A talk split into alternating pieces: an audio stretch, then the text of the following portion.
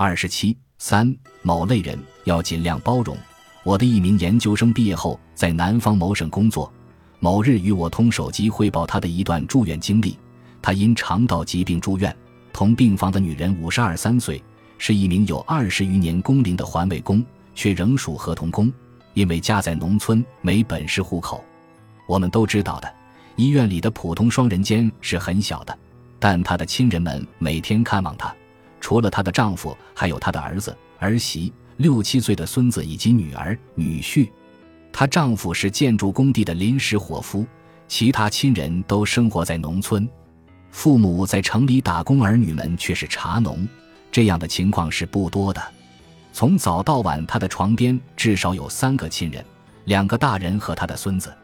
而晚上，医院是要清房的，只允许他的一个亲人陪住他，他的孙子就每每躲在卫生间甚至床下，熄灯后与陪住的大人挤在一张窄窄的折叠床上睡。白天，那小孙子总爱看电视。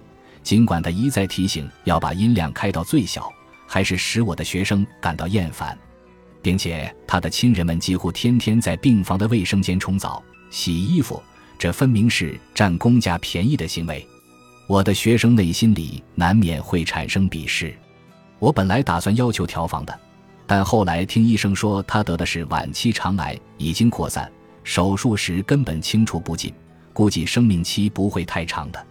我就立刻打消了调房的念头，怕换成别人，难以容忍他那些亲人。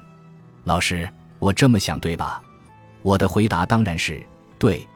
后来，那女人的工友们也常来看她。我的学生从她的工友们的话中得知，二十余年间，他义务献血七八次。他是他们的组长，他受到的表彰连他自己也记不清有多少次了。总之，他是一个好人，好环卫工人。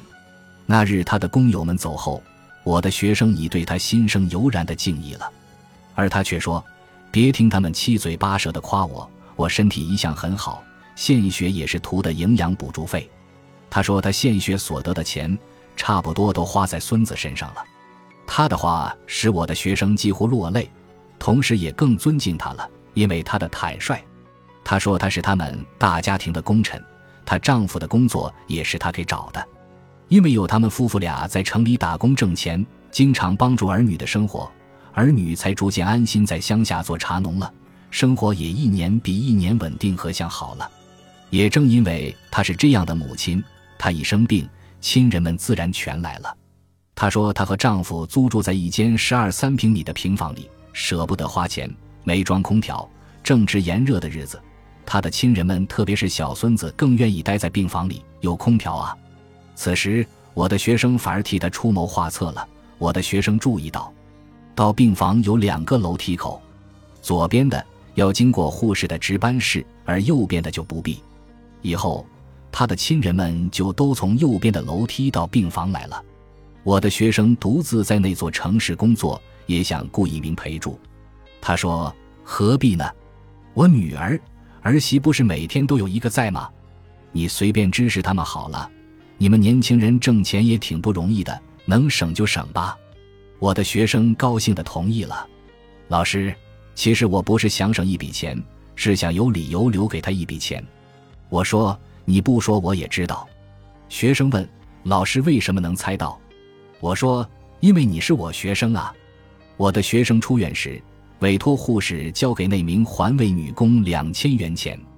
一个多星期后，我的学生到医院复查时。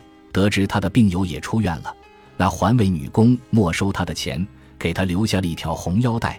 今年是我的学生的本命年，红腰带显然是为他做的，其上用金黄色的线绣着“祝好人一生平安”几个字。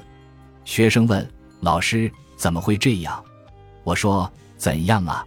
他说：“我居然在别人眼里成了好人。”我说：“你本来就是好人啊。”我的手机里传来了我学生的抽泣声，在那一天之前，我只对我的学生们说过，希望你们将来都做好人，却从没对任何一名学生说过，你本来就是好人。我觉得，我的学生也是由于我那样一句话而哭。对于显然不良的甚至恶劣的行径，包容无异于姑息怂恿，但有时候。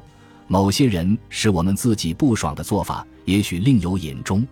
此时，我们所包容的，完全可能是一个其实很值得我们尊敬的人。此时，包容能使我们发现别人身上良好的一面，并使自己的心性也受到那良好的影响。包容会使好人更好，会使想成为好人的人肯定能够成为好人，会使人倾听到对同一人物、同一事件、同一现象的多种不同的声音，而善于倾听是智者修为。包容会使人更加具有自由之思想、独立之精神，故包容不仅对被包容者有益，对包容者本身也大有裨益。